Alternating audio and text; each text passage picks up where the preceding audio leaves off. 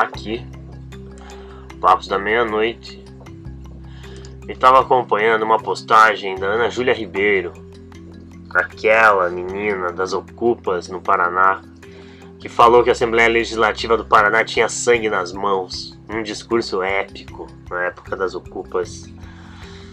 E hoje ela começa falando assim. Hoje recebi a triste notícia de que a escola que estudei e ocupei, o Colégio Estadual Senador Manuel Alencar Guimarães, o SESMAG, recebeu indicação por parte do governo do estado do Paraná para ser militarizado, junto com mais 200 escolas. Coincidentemente, hoje, 26 de outubro, faz quatro anos que falei na tribuna da Assembleia Legislativa do Paraná, a ALEP, Há quatro anos estávamos ocupando as escolas porque os estudantes não estavam sendo ouvidos e respeitados, nem tendo suas opiniões consideradas na reforma do ensino médio. Como todos sabem, as ocupações secundaristas também discutiram uma escola descentralizada, menos hierárquica, com mais autonomia e que trabalhasse com a completa emancipação dos estudantes, considerando o espaço social e econômico que nós, os filhos das escolas públicas, ocupamos. Quatro anos depois, o atual governo Ratinho Júnior coloca em prática um projeto completamente adverso das demandas educacionais dos estudantes. Inserir a militarização das escolas públicas é tentar transformar os estudantes em um exército cabisbaixo. Querem nos transformar numa tropa de não pensante.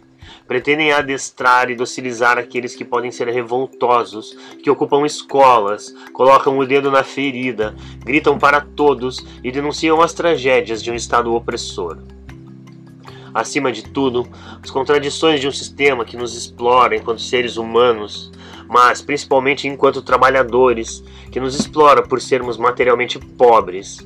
Os donos do poder tentam nos reconduzir ao que acreditam ser nosso devido lugar.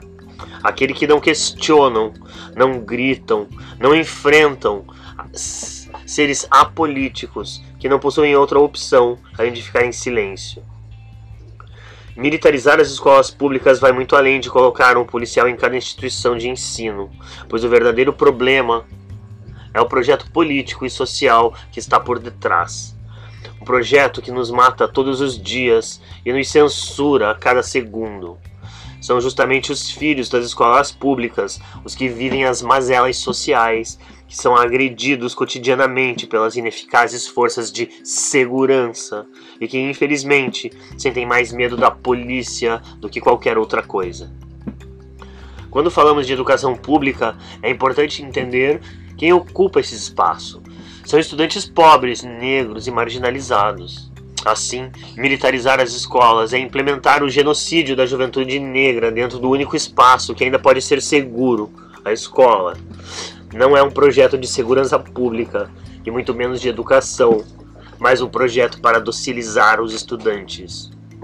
É tão nítido que estamos falando de uma disputa de classes e por uma tentativa de adestramento que fica explícita nos próprios requisitos estabelecidos em lei.